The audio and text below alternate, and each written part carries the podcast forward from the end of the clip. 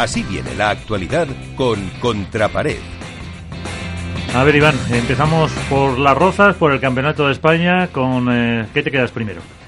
Bueno, yo creo que la presentación tendría que ser pasado, presente y futuro, ¿no? El pasado es las Rozas, el presente es el Campeonato de España y el futuro es el máster que tenemos eh, en diciembre, ¿no? Empezando por el pasado, pues hay que, por supuesto, hay que hacer un repaso a las Rozas que pasaron muchas cosas, desde la caída de Estupa y Sancho en cuartos de final con, con Lijo y Ruiz, eh, la caída también de Maxi Sánchez y Dineno que mm, que también sufrieron bastante en este torneo, la caída de, Silingo y Nerone, esta vez mm, más me destaco por el tema de Silingo, que llevaba una buena, una buena racha de torneos, unos buenos resultados de cuartos, semis, cayó en, octavos de final con Nerone. Y en respecto, seguimos con las chicas. Bueno, la verdad que todos los favoritos pasaron en las, las siguientes rondas, a la excepción de los nombrados Estupa y Sanjo. Hay que decir que Estupa se lesionó en la espalda en ese torneo de las Rozas y que va a ser baja para el próximo campeonato de España que estaba que ya se está celebrando, lo que ha hecho que se corrieran todas las parejas en los cuadros, que bueno, comentaremos un poquito más adelante. Eh, hay que destacar sobre todo, bueno, pues la, que los favoritos pasaron en sus rondas de cuartos de final, llegando a las semifinales Lima y Paco y Coqui y Rico. La verdad que jugaron bastante bien Lima y Paco, pero un poquito con poco consistentes, ¿no? Sufrieron más de lo debido, pese a que fue un resultado para mí engañoso de 6-3, 6-1. Y vimos a un Lima que ya lucía un pequeño vendaje en su pierna, en un gemelo, en el gemelo izquierdo, y que al final pues ha sido la causa de que no pudiera jugar la final del World del Tour de las Rozas. En semifinales creo que Tello y Fede ganaron por sorpresa no sé ya si ya sorpresa o no, porque son las únicas, mm, junto con Vela y Tapia, que han puesto en, en auténtico peligro a Alejandro y a, y Lebrón, y les ganaron el primer set con 6-3 y en el segundo con un 7-5. Yo creo que, que, fue un gran partido de los argentinos, con una gran, que tenían, veían que tenían una gran oportunidad de ganar a los número uno y que, bueno, pues que consiguieron esa ansiada final, que ya sería, me parece que en esta jornada, esta temporada me parece que era la tercera, pero después de seis años en España o cinco años han conseguido su primer título. Está claro que no es un plato dulce el ganar por la lesión de un compañero, pero bueno, al fin y al cabo lo tienen en la buchaca. Estaba viendo las notas, es que sería la tercera final de este año. Y hay que me quedo con un comentario que, que hizo su entrenador Javi Reca en las semifinales, diciendo que bueno, que estos chicos se merecían una final aunque ambos se merecían la parte de la final que estaban detrás de ella mucho tiempo, porque se merecían ese un título y creo que ya lo han lo han ganado, lo han conseguido y felicidades para ello.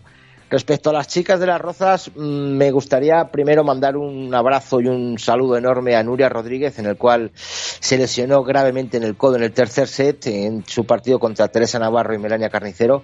Eh, hoy hemos visto en las redes eh, imágenes suyas del hospital ya recuperándose. Desde aquí le mandamos un fuerte abrazo y una pronta recuperación. También hay que notar, hay que notar también, eh, y esto para las chicas siempre es bueno, que por primera vez unas italianas han llegado a octavos de final de un World del Tour. Susarello y Popa, y me Popacena ganaron sus partidos y se metieron en octavos de final. Creo que es una buena noticia para el padre internacional. La parte negativa, podemos decir otra vez la caída otra vez de Alba Galán y Vicky Iglesias ante una pareja de previa como Nuria Rovira y Gavarrus. Eh, Alba Galán sacó un post muy significativo, ¿no? En el que decía que Vicky Iglesias todavía no estaba 100% recuperada, que le faltaba aire por el tema del COVID y al mismo tiempo anunciaba su separación.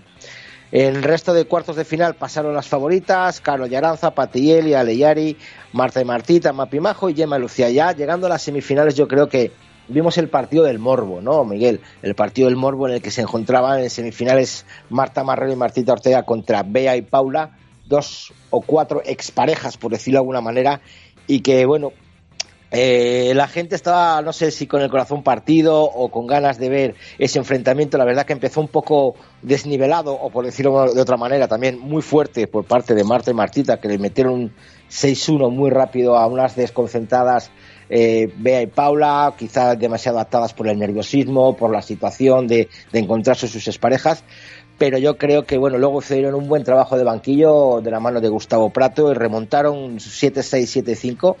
Y hay que decir que, yo me quedé con unas estadísticas buenísimas, ¿no? En Beatriz y Paula hicieron 40 errores no forzados, mientras que Marta y, y Martita hicieron solo 19 Entonces yo creo que fijaros hay una diferencia casi del doble y pese a todo ganaron. La verdad es que ganaron seis puntos de oro las chavalitas y dos las veteranas, por decirlo de alguna manera. Es una venganza por parte de las pequeñas y que hay que quedarse con dos detalles. No sé si a alguien le puede sentar bien o puede sentar mal, pero eh, eh, las veteranas, perdón, las, las, que ganaron, las entrevistas que les hicieron World Pile Tour, no dedicaron ni una sola palabra a sus contrarias en las declaraciones finales, cuando suele ser lo habitual, felicitarlas, ni una sola palabra. Y mientras cuando el saludo final, pues vimos un saludo un poco frío por parte de, de la Canaria y un poquito más afectuoso por parte de la madrileña respecto a sus compañeras. Eso me pareció un detalle que, bueno, pues que sería a, comentar o, a debatir, ¿no? Respecto a la final, pues bueno, yo creo que fue una final de Gemma y Lucía junto con contra Bea y Paula un poquito descafeinada, por decirlo de alguna manera, están como un auténtico cohete, Gemma y Lucía le metieron un 6-1 que sin, sin, despeinarse, por decirlo de alguna manera.